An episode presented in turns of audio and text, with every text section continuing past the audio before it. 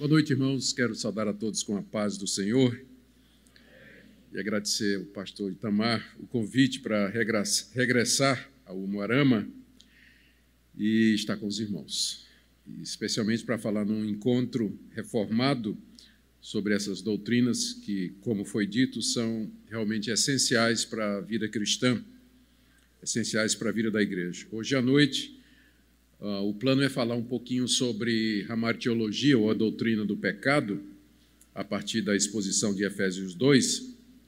Depois do intervalo, falar sobre a soteriologia, a doutrina da salvação, a partir de Romanos 3.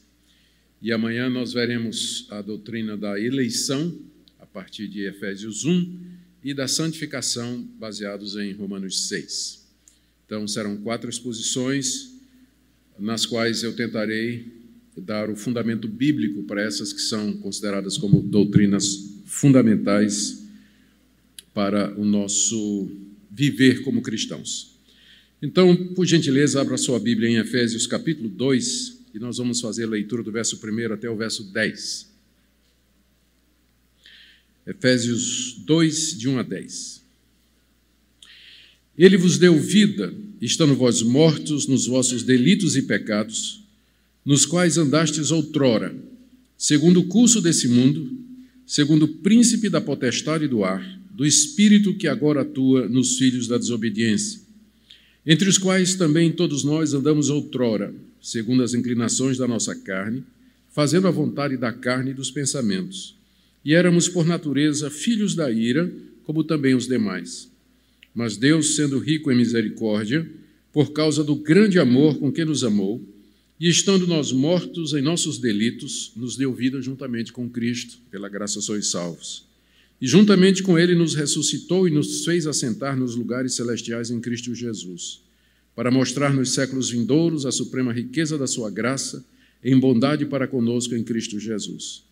Porque pela graça sois salvos, mediante a fé, isso não vem de vós, é dom de Deus não de obras para que ninguém se glorie, pois somos feitura dele, criados em Cristo Jesus para boas obras, as quais Deus de antemão preparou para que andássemos nelas. Até aqui a leitura da palavra de Deus. Nós vamos orar mais uma vez. Ó Senhor, estamos todos diante da tua palavra nessa noite, desejosos de ouvir a tua voz através da sagrada escritura.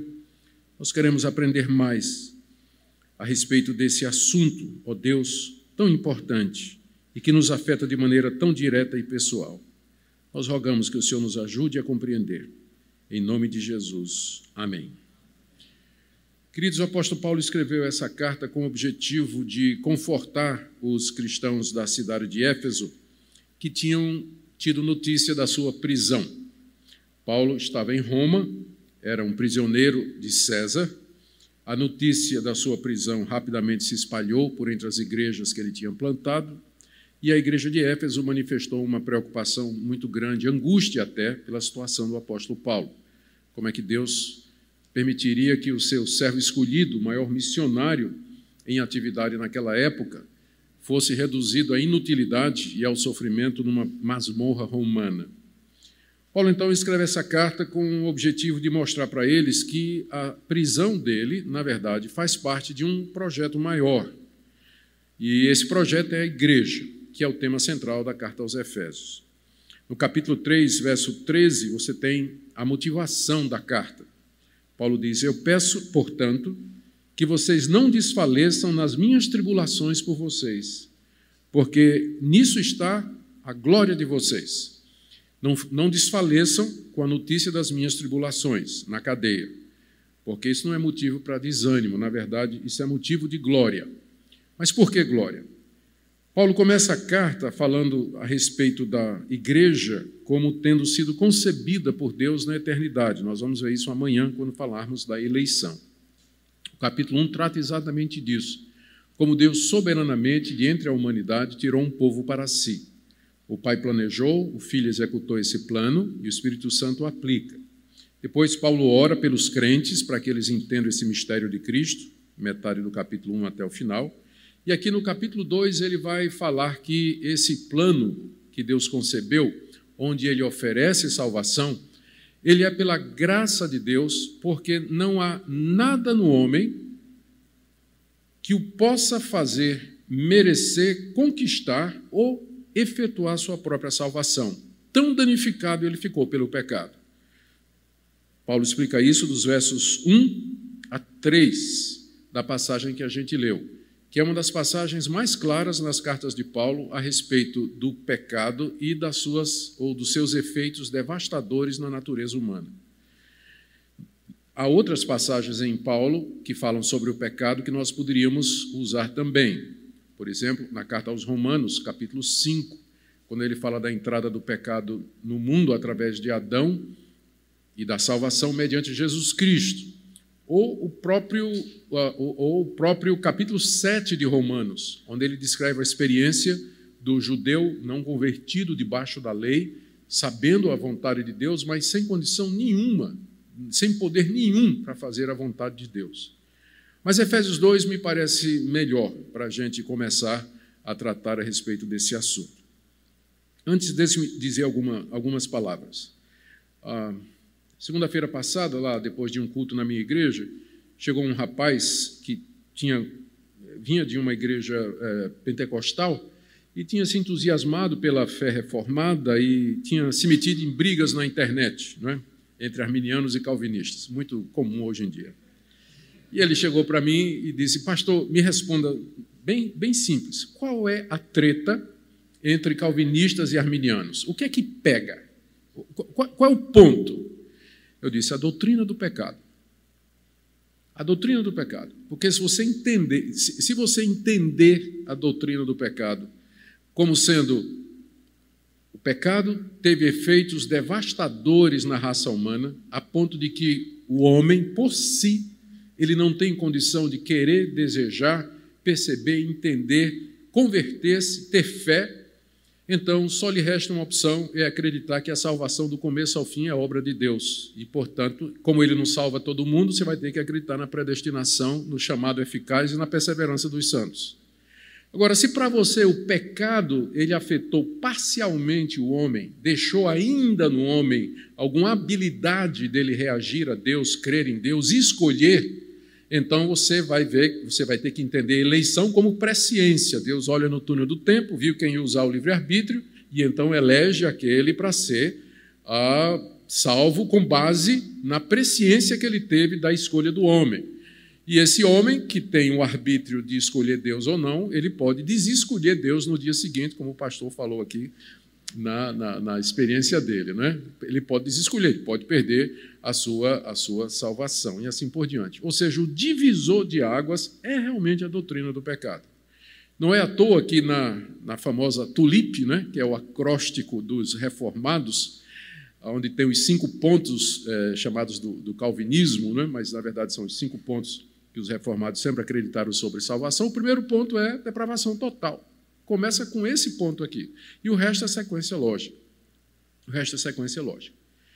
Então, é, isso tudo para mostrar a importância desse, desse assunto. Quando Paulo escreveu a carta aos Romanos, que é uma carta onde ele faz a, a sua exposição mais clara do Evangelho, ele começa exatamente com a doutrina do pecado e da perdição, capítulo 1 e capítulo 2, metade do capítulo 3, terminando dizendo: Porque todos pecaram e carecem da glória de Deus. Capítulo 1 ele mostra a perdição de, dos gentios, capítulo 2 ele mostra a perdição dos judeus por causa do pecado, e metade do capítulo 3 ele mostra a perdição de todos os homens. Então há uma razão para isso. E eu entendo, então, a, e é também muito estratégico do, do pastor, quando ele elegeu os assuntos, que o primeiro que ele colocou foi exatamente a doutrina do pecado. Porque, de fato, a partir da sua compreensão disso aqui, todas as outras peças vão se encaixar vão se encaixar dependendo da visão que você tem. Aparentemente, para o apóstolo Paulo, o pecado de fato teve efeitos devastadores na raça humana, como a gente vê aqui do verso 1 até o verso 3. Ele diz cinco ou seis coisas a respeito da situação do homem natural, do homem sem Deus, do homem pecador. Ele inicia ah, anunciando a morte espiritual através do pecado de todos. Verso 1. Ele vos deu vida, está se referindo aos Efésios. Ele vos deu vida, estando vós mortos nos vossos delitos e pecados. Ou seja, a, vocês receberam a vida eterna, a, a, a regeneração, a, mudança de vida de vocês, quando vocês estavam mortos. Mortos. A expressão é muito forte, né? vocês estavam mortos. Eu sou pastor há 36 anos, já fiz muito, muita cerimônia fúnebre. Nunca me acostumei em ver defunto. Sempre é triste, especialmente é estranho, especialmente se você conheceu e conviveu com aquela pessoa. E eu me lembro indo para velório, né, chegando lá, encontrando aquela, aquela senhora, jovem senhora vitimada pelo câncer, estava ali. Primeira agonia que me dá é aquele chumacinho de algodão no nariz, né? eu fico quase que querendo tirar né, para deixar ela respirar. Mas ela, ela não respira mais, ela não respira mais. Está lá na sua melhor roupa, maquiada, com joias. O marido chega, dá um beijo no, no rosto dela para se despedir, ela não sente. Os filhos chegam, choram, as lágrimas dos filhos caem no rosto dela, ela também não sente. Os filhos choram, ela não ouve. Ela está morta, ela não reage a nada, nada, não sente, não, não, não, não, não ouve, não cheira, nada não reage a nenhuma manifestação dos vivos.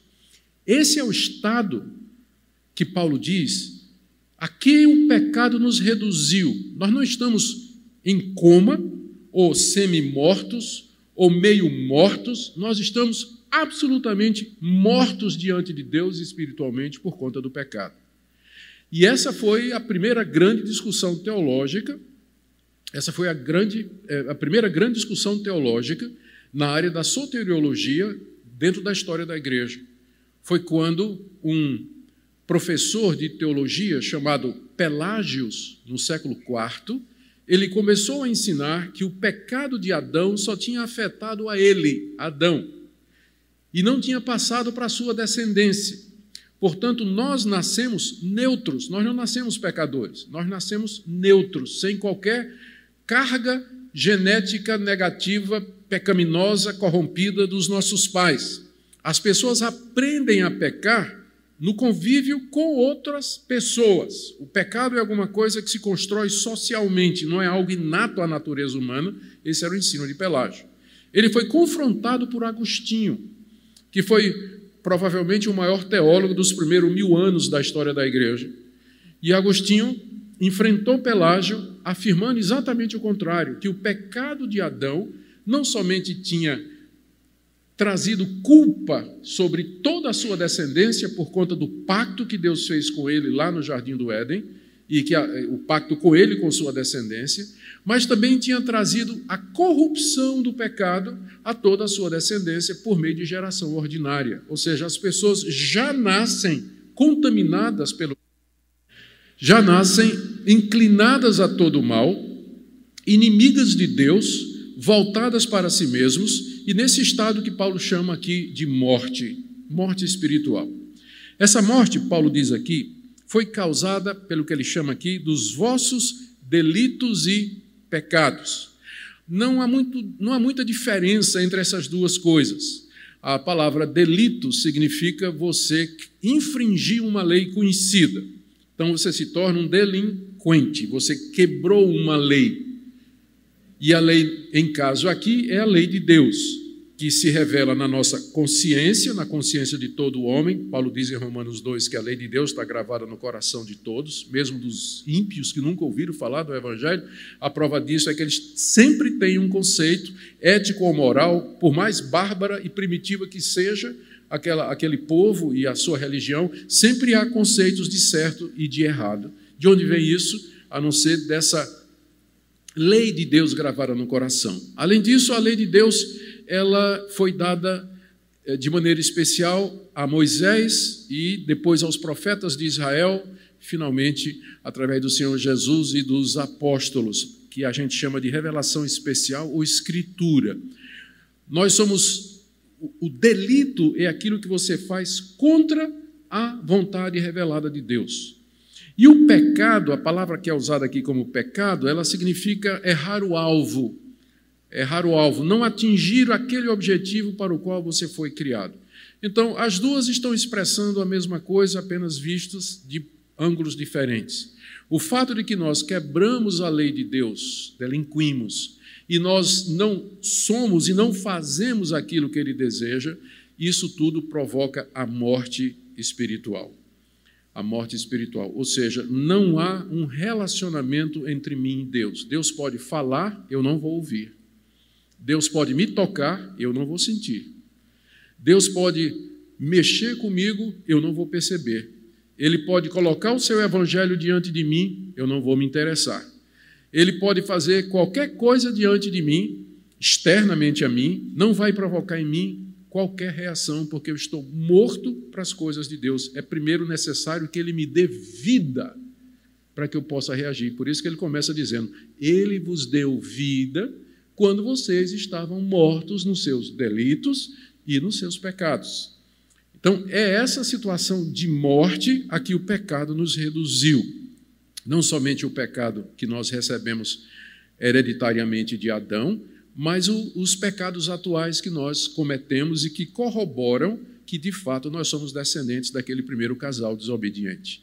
Então, esse é o estado da humanidade. A Paulo usa outros termos em outros lugares para se referir ao homem em pecado, como estando cego ou surdo as coisas de Deus.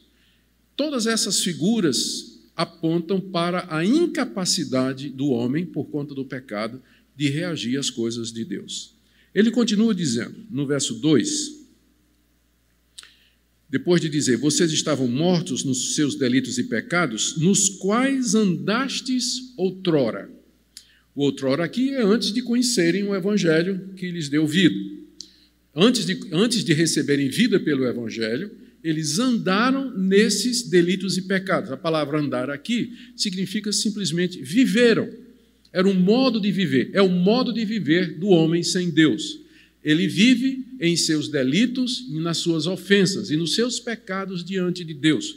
Tudo o que ele faz, as suas decisões, os seus gostos, as suas palavras e os seus pensamentos estão todos contaminados pela delinquência diante de Deus e pela falta de cumprir o propósito de Deus, delitos e pecados. Essa é a maneira pela qual o homem vive, ele caminha aqui nesse mundo diante de Deus.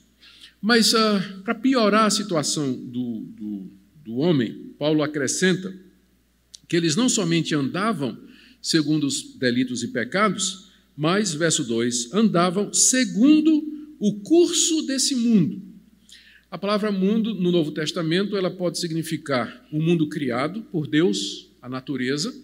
Ela pode significar um, uma quantidade grande de pessoas. Ela pode significar todas as pessoas que existem no mundo, ou ela pode significar o mundo como aquele sistema de valores da humanidade caída, que é o caso aqui. Mundo aqui é, talvez essa é, é, é a maneira como a palavra mundo mais é usada no Novo Testamento. Como, por exemplo, quando o apóstolo João diz assim: Não ameis o mundo, nem o que nele há. Se alguém amar o mundo, o amor do Pai não está nele. Porque tudo que há no mundo, concupiscência dos olhos, concupiscência da carne e a soberba da vida, não procede do Pai, mas do mundo. Então, a palavra mundo é usada no sentido pejorativo para indicar a soberba da carne, a soberba, a, a cobiça da carne, a cobiça dos olhos e a soberba da vida, ou seja, a atitude ou o conjunto de valores e crenças da humanidade sem Deus. Paulo está dizendo aqui que nós não somente andávamos de acordo com os nossos delitos e ofensas diante de Deus, mas nós andávamos de acordo com o curso desse mundo, ou seja, de acordo com o costume, a prática, a maneira de viver, a visão de mundo, a maneira de se divertir, de se vestir, de, enfim, de experimentar a vida que os homens sem Deus experimentam. É o efeito manada. É o efeito manada aqui. O que quer dizer é que, embora o homem sem Deus, ele acha que ele é livre na verdade, segundo Paulo aqui, ele anda segundo o mundo, ou seja, de acordo com o mundo, seguindo aquilo que os outros fazem. Seguindo aquilo que os outros fazem. E você percebe esse padrão pecaminoso em todas as culturas do mundo. Em todas as culturas.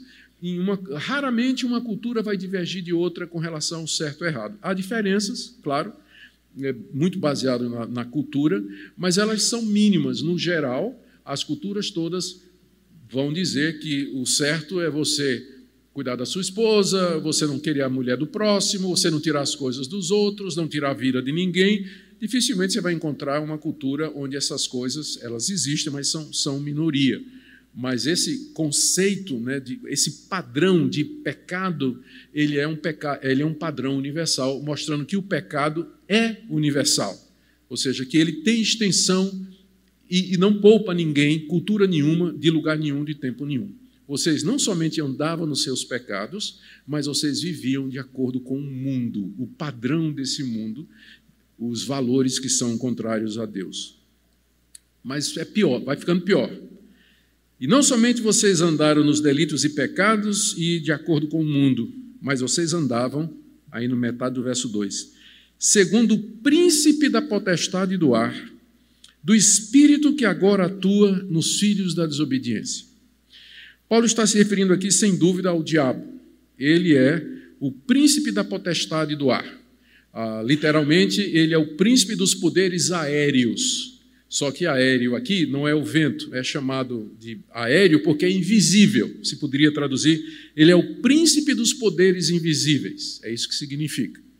E de fato, o diabo ou Satanás, ele é assim chamado porque lá no jardim, quando o homem ouviu a sua voz e pecou, passou de debaixo da autoridade de Deus, por assim dizer, rejeitou a liderança de Deus, a comunhão com Deus e aceitou a palavra do diabo.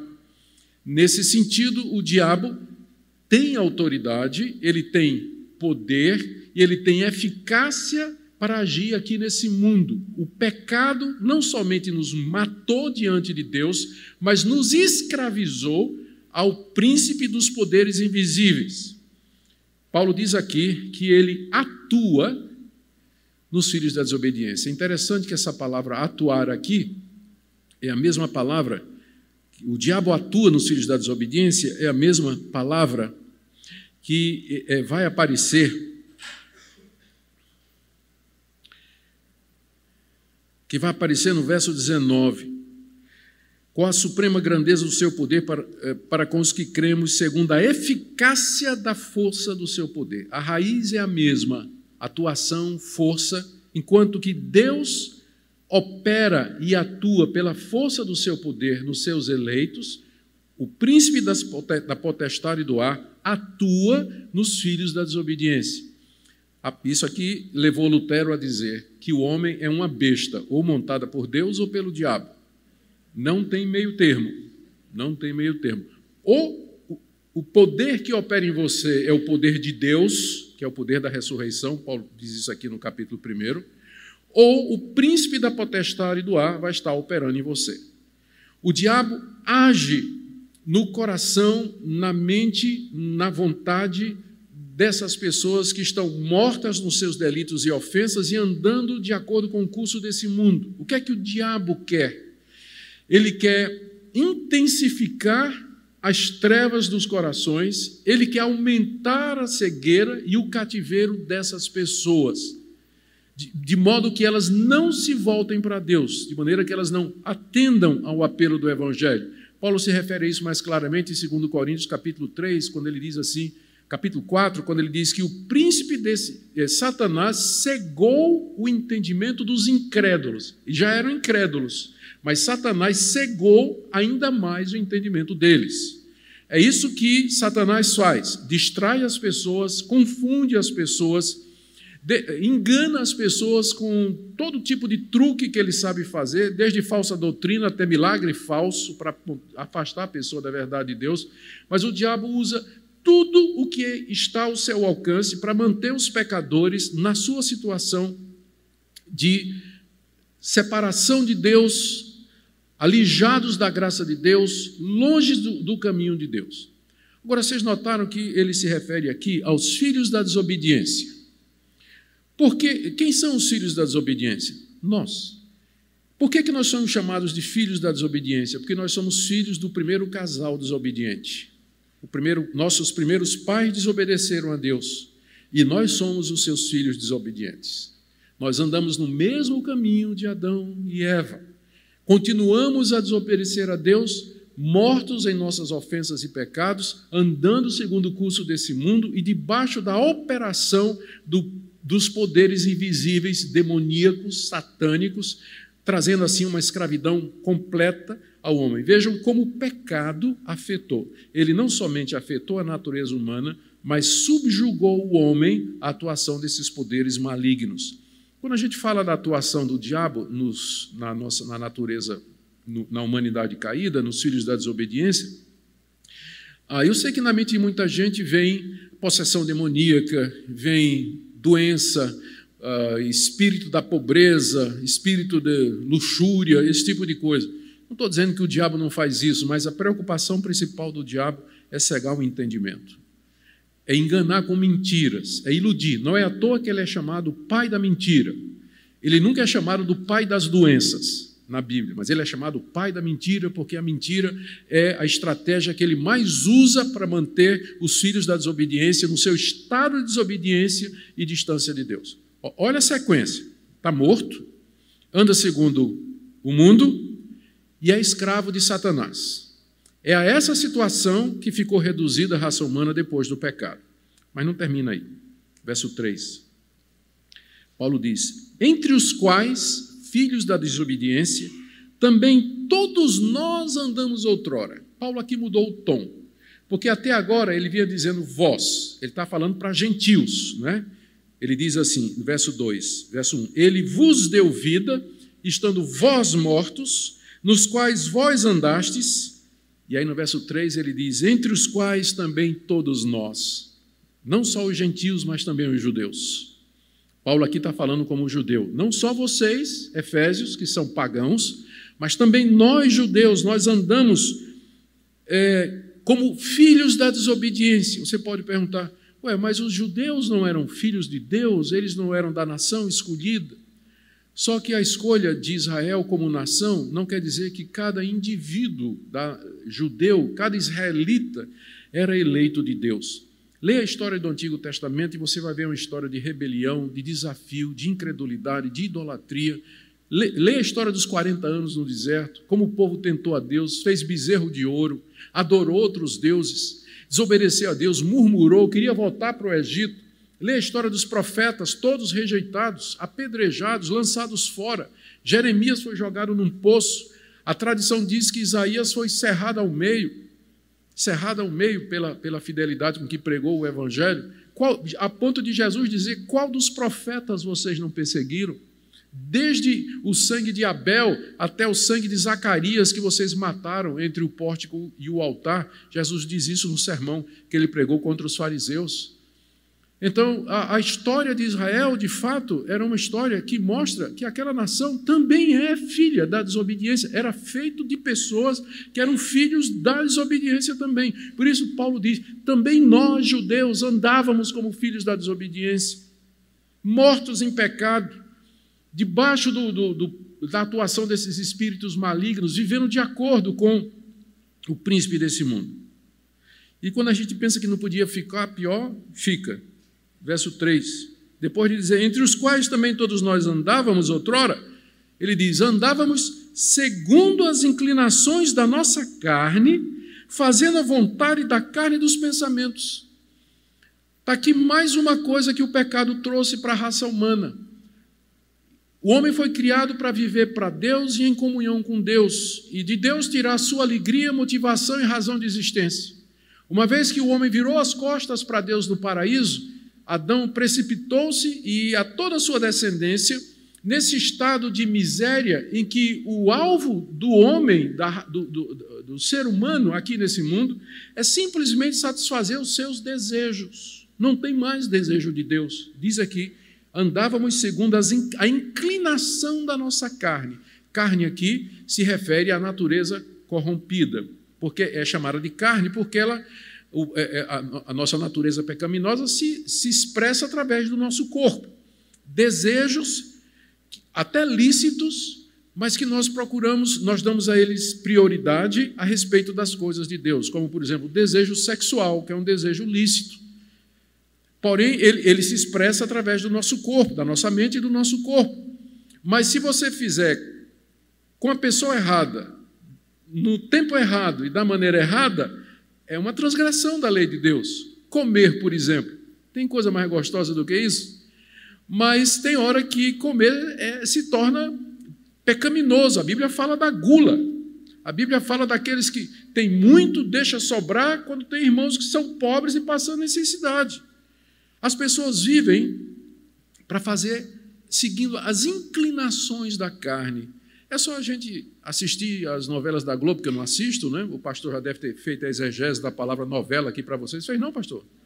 Novela, né? No grego, nó prende o crente em casa, né? não deixa ele vir para a igreja. E vela porque vai consumindo a vida espiritual dele, né? Novela. É. É exegese do grego aí, pastor. Né? Você vê essas, essas, o roteiro dessas novelas, você vê todo o, o, que, o que passa nas mídias, no WhatsApp, na, no, no, no, Instagram, no, no Facebook e tudo mais, pessoas se exibindo, buscando satisfazer os desejos da carne, seguindo as inclinações da sua carne e dos pensamentos. Paulo está enfatizando isso porque nós devíamos seguir, viver segundo as inclinações, não da nossa carne, mas segundo as inclinações do Espírito de Deus em nós. Deveríamos seguir aquilo que Deus diz que nós devíamos seguir. A nossa inclinação deveria ser para as coisas de Deus, mas o pecado tirou isso do homem e orientou a sua vida para si mesmo. O homem vive para se satisfazer, para ser poderoso, para ser feliz, para ser popular, para ser bonito, para encontrar segurança, para ter prazer nesse mundo, para ter realização e todo esse tipo de coisa o homem é voltado para si mesmo. Esse é um dos efeitos devastadores do pecado. O homem perdeu a sua referência, que é Deus. Ele agora ama a si mesmo e adora a si mesmo, que é a pior de todas as idolatrias, que é a idolatria do ego. Essa é a situação em que o homem se encontra. E Paulo diz aqui, terminando no verso 3: E éramos, por natureza, filhos da ira, como também os demais. Nós, judeus, éramos, por natureza, filhos da ira, como também os demais, os gentios. Aqui ele coloca todo mundo, né? não só os judeus, como os gentios. A humanidade era dividida em dois grupos na, na, na, no mundo de Paulo: havia os judeus e havia os não-judeus. Tanto um quanto o outro, esses grupos estavam nessa situação. Paulo diz que, por natureza, eles eram filhos da ira. O que quer dizer isso? A sequência é lógica, não é? Primeiro, Paulo chama de filhos da desobediência. E o que é que filhos desobedientes merecem? A ira. Porque são filhos da desobediência, eles também já nascem debaixo da ira de Deus, e esse é essa é a consequência extrema que o pecado trouxe para a raça humana. Não somente corrompeu a raça humana, mas colocou a raça humana toda debaixo da ira de Deus. Se você me perguntar, pastor, o que é que eu preciso fazer para ir para o inferno? Resposta: nada. Você já nasceu a caminho. Se a graça de Deus não lhe alcançar, você já nasceu a caminho. Por natureza, ou seja, por nascimento, nós somos filhos da ira. Muita gente pensa erroneamente que todos são, todos por natureza, são filhos de Deus. Não. Por natureza, nós somos filhos da ira, porque somos filhos da desobediência, somos filhos de Adão e Eva. É essa a realidade a que o pecado nos reduziu.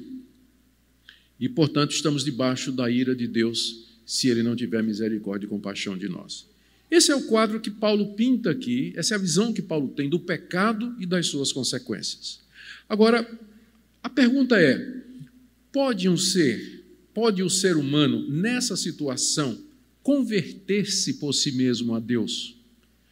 Pode ele, nessa situação, ouvir a voz de Deus, arrepender-se dos seus caminhos, crer na pessoa de Jesus Cristo, obedecer a Deus, fazer a vontade de Deus na sua vida? A resposta óbvia é não. Ele está morto, ele anda segundo o curso desse mundo, ele é escravo do pecado, escravo de Satanás, escravo do mundo, escravo da sua vontade e vive para satisfazer as inclinações e os desejos do seu pensamento. Ele é filho da desobediência e ele é filho da ira. Essa é a base pela qual, quando a reforma protestante começou, todos os reformadores voltaram ao ensino de Agostinho. Porque o que, é que tinha acontecido? Embora Agostinho tenha vencido a disputa com Pelágio no século IV, e o pelagianismo foi, foi, decretado como heresia pelos concílios da igreja, as ideias de Pelágio não, não morreram. A Igreja Católica, com o tempo, adotou o que se chama semipelagianismo. A ideia de que o pecado de fato afetou a raça humana, mas não a ponto de tirar-lhe a capacidade de reagir diante de Deus, de, de escolher. O arbítrio do homem não foi tão danificado a ponto de que ele não possa livremente escolher entre o bem e o mal. E aí, através do batismo, essa é a doutrina católica, Deus concede a graça preveniente no coração da, do pecador pelo batismo é, quando ele é pequeno na igreja. Não é por isso que na igreja católica o menino ah, tem a doutrina de que se o menino morrer pagão sem ser batizado, ele vai para o limbus infantos, que é o purgatório de crianças. Por isso que todo católico quer batizar o filho, rapidinho, né? para não, para não acontecer. É, aproveitando que eu sou presbiteriano, não é assim que os presbiterianos pensam, tá, gente? Não tem nada a ver a doutrina católica com a doutrina presbiteriana, mas fica para outro assunto, fica para outro dia.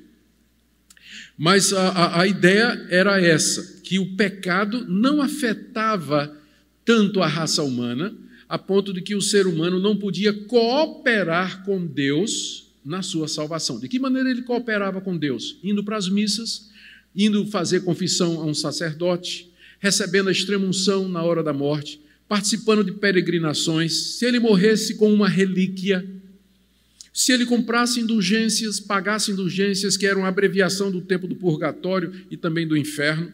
Então, de uma certa forma, a visão da Igreja Católica no período medieval era do que se chama o semipelagianismo, ou seja, o homem ele participa da salvação porque o pecado não afetou radicalmente a sua capacidade espiritual. Isso é o que é se chamado de sinergismo, ou seja, uma visão sinergista da salvação. Contra isso se levantou Lutero numa disputa que ele teve com Erasmo de Roterdã, um católico até interessado na reforma protestante, mas que era semi-pelagiano. E Lutero pegou ele de frente. E a partir desse confronto, Lutero escreveu um livro que se tornou famoso, uh, De Servo Arbítrio, em latim, ou seja, o arbítrio escravo, em contraste à expressão livre-arbítrio, Lutero escreveu o livro O Arbítrio Escravo, mostrando que o pecado de tal maneira afetou a raça humana, a ponto de que o homem, ainda que ele veja a escolha diante dele, ainda que ele se sinta livre para escolher, o pecado sempre vai levá-lo a tomar a decisão errada. Vai sempre levá-lo para fazer isso. Ele não é mais livre. A figura é um árbitro de futebol ele tem que estar isento na hora que ele vai avaliar uma jogada, uma bola dividida. Uma joga... Imagine que não tem VAR, né? VAR. Imagine que na época que não tinha, o árbitro ele tinha que tomar uma decisão. Se no seu coração ele tivesse alguma predileção por um dos times, sem dúvida, aquela predileção iria afetar o arbítrio dele, o juízo dele e a decisão que ele daria, o veredito que ele daria daquele lance duvidoso. Porque o homem foi contaminado pelo pecado, ele não consegue mais arbitrar livremente entre o bem e o mal. Porque o arbítrio dele está comprometido pelo pecado, ele sempre vai inclinar. Eu, quando era adolescente, ganhei um carro de meu pai, é um antigo Opala, né? era sucesso, Opala amarelo, me senti o rei do mundo, né? a última Coca-Cola no deserto. Maravilha, Opala. Só que o Opala era meio velhinho, aí ele, ele puxava por um lado. Já, já tiveram um carro assim? Hoje em dia não, é tudo mais moderno. Mas naquela época dava um problema na barra de direção, então era meio empenado alguma coisa. Eu botava o Opala na estrada. Se eu soltasse a direção, ele hum, ia para o lado. Eu tinha que ficar corrigindo o tempo todo. Assim somos nós, pensos para o lado do pecado. Se Deus não der uma corrigida na humanidade, nós todos teríamos nos precipitado na loucura, na morte em massa, no genocídio, na desgraça total, na miséria e na opressão que está dentro do coração de cada um de nós. É isso que o pecado fez conosco. Essa é a situação do pecado. Essa briga de Lutero e Erasmo, ela depois ganhou uma dimensão muito maior quando Armínio resolveu confrontar o pensamento da Igreja Reformada da Holanda, que acreditava na soberania de Deus a partir da confissão da depravação total. E aí foi o terceiro grande momento na história da soteriologia em que esse assunto voltou, lá na Holanda, quando o Sínodo de Dort analisou o pedido dos discípulos de Armínio e chegou à conclusão de que não eram bíblicos. Armínio acreditava que o homem, é errado dizer que ele era semi-pelagiano, Armínio não era semi-pelagiano. Ele acreditava que o pecado afetou a natureza humana, mas ele acreditava na graça preveniente que daria capacidade ao homem para reagir diante de Deus e que a predestinação era baseada nisso e não na escolha soberana de Deus. Foi confrontado pelos teólogos de Dort, depois de muita discussão, e finalmente saíram aqueles chamados cinco pontos do calvinismo dessa discussão, reafirmando a doutrina da depravação total como sendo a visão bíblica de mundo. E prevaleceu essa visão até que, com o surgimento do movimento metodista, John Wesley ressuscita o pensamento arminiano. O seu colega, o famoso George Whitfield, que era tão grande pregador quanto ele, evangelista, era calvinista e Wesley era arminiano. Eles se separaram por conta dessa doutrina, dessa briga. Mas continuaram amigos a ponto de é, Whitfield dizer que quando ele morresse, ele gostaria que Wesley pregasse o seu sermão, o sermão fúnebre, né? E, eh, eles não deixaram isso separar ou acabar com a amizade deles. E depois o movimento pentecostal, quando surge, ele adota a visão arminiana. E como se tornou o maior movimento dentro do campo evangélico, o arminianismo hoje ele é o movimento predominante, enquanto que a visão reformada sobre a questão do pecado, ela é minoria. Né? Bem-vindos à minoria todos vocês. Tudo bem. Ou, ou alguns de vocês, né? Não sei.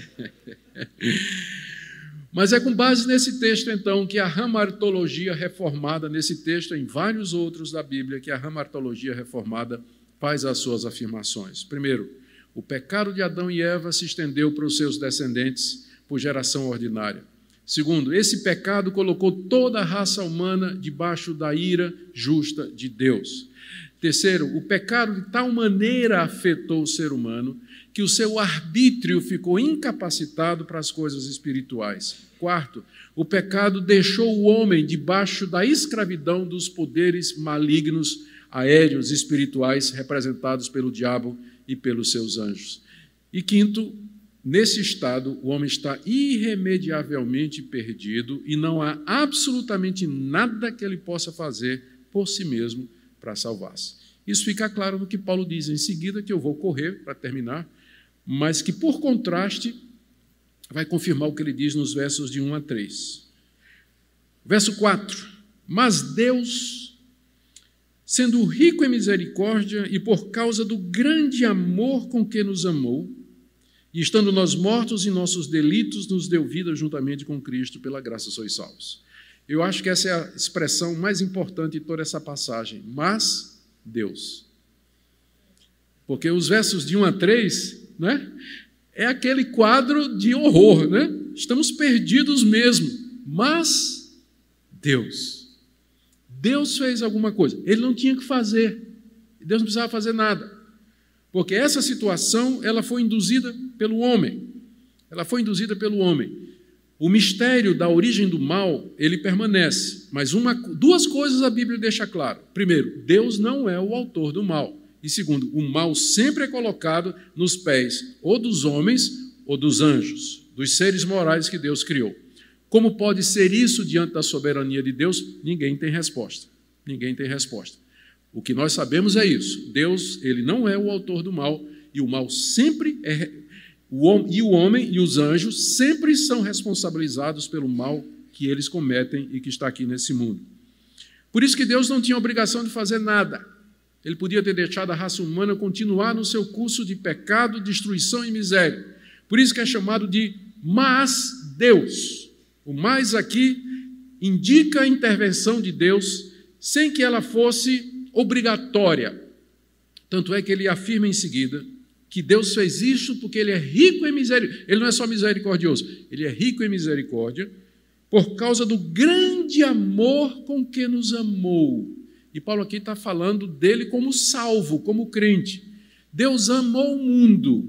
Há um amor com que Deus ama todas as pessoas, porque foram criadas à sua imagem e semelhança. E por causa desse amor, Deus concede alegria, felicidade, prosperidade, saúde, lazer, bênçãos que nem são reconhecidas pelos ímpios, embora provenham da mão de Deus. Mas existe um amor específico, que é o amor redentor de Deus, que é só para aqueles que são seus. É disso que Paulo está falando aqui. Deus, por causa do grande amor com que nos amou, está falando dos, dos salvos, né? dos, dos que foram alcançados, aqueles a quem Deus deu vida. Por conta desse amor que Deus teve por eles lá na eternidade, estando nós ainda mortos em delitos, Ele nos deu vida juntamente com Cristo. Deus é rico em misericórdia e por conta do grande amor com que nos amou. Ou seja, a salvação, ela não decorre de nada que Deus viu em você ou em mim, porque olhando para nós, ele só vê pecadores, rebeldes, delinquentes que quebram a sua lei, andando de acordo com o curso desse mundo, vivendo para satisfazer os desejos da carne, filhos desobedientes e merecedores de sua ira. Não há nada em nós que tenha atraído o amor e a misericórdia de Deus. Ele fez isso porque quis. Por isso que nós chamamos e cantamos aqui um hino, sinal muito bonito, é a graça soberana de Deus. Não é motivada ou condicionada por qualquer coisa que Deus viu que o homem fez ou viu que faria, que é a chamada eleição com base na presciência, que é outra forma de, de negar a soberania de Deus. Não, mas ele fez isso por conta da sua misericórdia. Tanto é que Paulo diz no final do verso 5: pela graça sois salvos e olha o que, é que Deus fez: três coisas. E é interessante que elas parecem rebater as três coisas, ou os três efeitos negativos do pecado.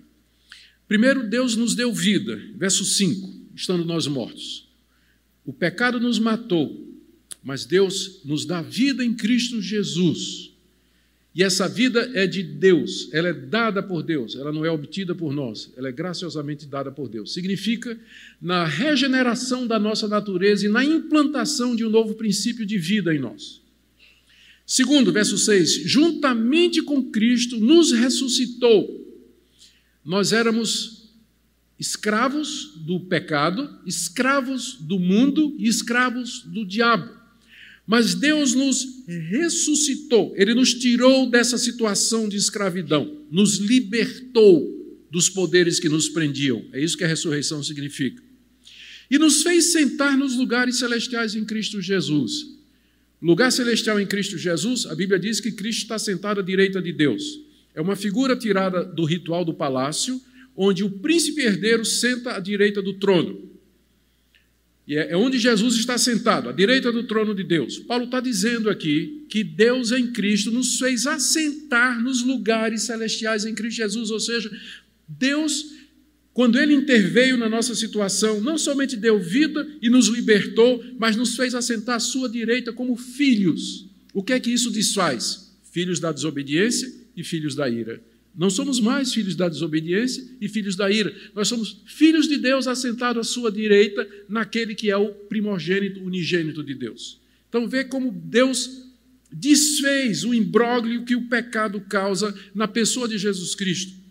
Por isso, Paulo, Paulo responde no verso 7: por que, que Deus fez isso? Verso 7: para mostrar nos séculos vindouros a suprema riqueza da sua graça em bondade para conosco em Cristo Jesus. Ou seja, é a resposta padrão da Bíblia. Por que, que Deus fez? Aí vem as perguntas. Adão, árvore da vida, o teste, né?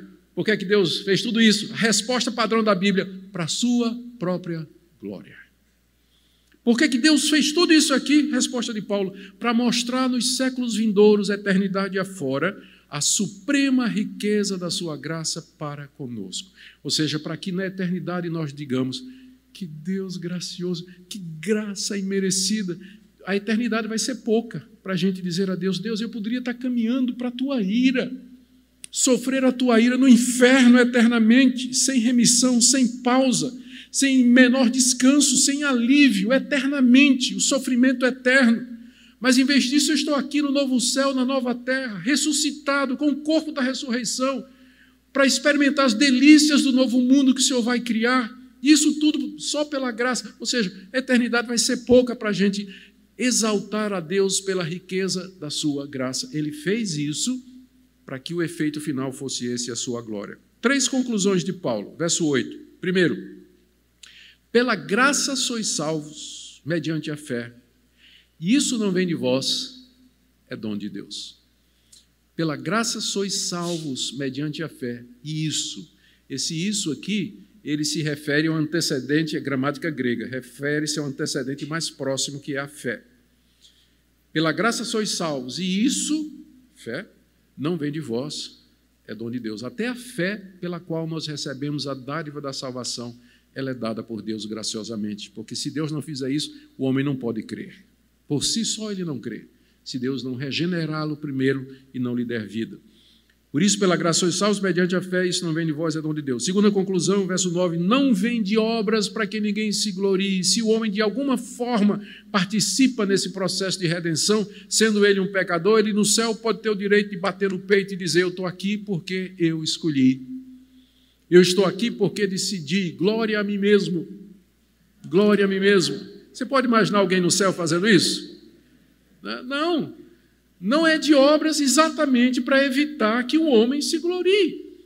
Nós não vamos nos gloriar de nada, porque até a escolha foi pela graça de Deus. Meu sogro costuma ele costuma ilustrar isso aqui. Meu sogro foi missionário aqui no Paraná durante muitos anos, ele é holandês, trabalhou em Cascavel, evangelizou aqui em Moarama também. Ele gostava de contar, explicar isso da seguinte maneira: imagina uma rua, né? Uma rua, e tem uma porta bem grande, e em cima da porta, a porta está aberta, em cima da porta está dizendo: Vinde a mim, que todos vós que estáis cansados e oprimidos, eu vos aliviarei. Aquele convite de Jesus.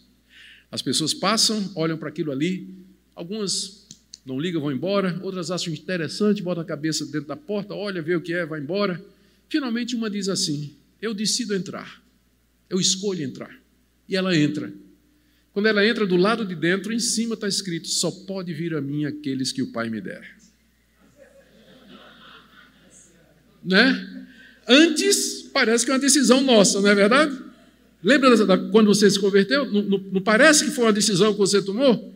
Mas depois que você tomou a decisão, você olhou para trás e disse: Deus, eu sei que foi o Senhor. Se não fosse a tua graça e a tua misericórdia, eu nunca teria feito isso. Não de obras, para que ninguém se glorie. Então, todo mundo de joelhos é um calvinista. Todo mundo de joelhos diante de Deus, ele sabe que é pela graça, que foi pela misericórdia de Deus, não foi por nada dele, não foi pela escolha dele, pelo arbítrio, não foi. Ele louva a Deus e dá graças a Deus. E dá graças a Deus por isso. E por último, no verso 10, terceira conclusão. Somos feito, pois somos feitura dele, palavra feitura no grego poema, de onde vem a palavra poema, né? somos a obra de arte de Deus, criados em Cristo Jesus para boas obras. Paulo aqui, ele está fazendo uma ressalva, porque ele diz que a salvação não é pelas obras. A salvação não é pelas obras, mas também não é sem obras. Não é sem obras, porque ele diz aqui que nós somos criados em Cristo Jesus para as boas obras. Se não há boas obras na sua vida, então você não pode ter certeza de que foi salvo pela graça, porque nós somos criados em Cristo Jesus para fazer boas obras. Elas não nos salvam, mas elas revelam que nós somos salvos. E, inclusive, essas obras, Paulo diz assim no final do verso 10: Deus de antemão preparou para que nós andássemos nelas. Ou seja, não tem base nenhuma para a glória humana. O que é que isso tudo tem a ver com pecado? A maneira como Paulo descreve a salvação aqui, atribuindo a Deus toda a glória, a eficácia da salvação, os efeitos dela, significa somente uma coisa: que o pecado afetou o homem de tal forma que ele não, ele, ele, ele não participa salvadoramente do processo de redenção. Ele é um pecador perdido, carecendo da graça de Deus e carecendo de socorro. Se Deus não vier ao seu encontro, ele está perdido. Eu termino com uma ilustração. Muita gente, quando é, tem a seguinte ideia: Pensa na salvação da seguinte maneira: um monte de gente batendo na porta do céu, dizendo: Eu quero ser salvo, eu quero ser salvo, eu quero entrar aqui. Aí São Pedro pega o laptop dele e diz: Como é teu nome? sou Zé da Silva. Zé, desculpa, tu não fosse eleito. Não, mas eu quero entrar, eu quero Jesus, eu estou arrependido. Sim, meu filho, mas você não foi eleito. Seu nome não está no rol dos eleitos. Está vendo aquela porta escrita inferno? Ali, ó, vai para lá. Tem muita gente que pensa, é assim. Mas eu quero lhe dar outro quadro nessa noite. Imagina a multidão caminhando para um abismo. Eles estão com venda nos olhos, tapões nos ouvidos, eles não veem e não ouvem. Estão caminhando. E Deus atrás deles dizendo: voltem, voltem, vocês estão caminhando para a perdição e para a morte.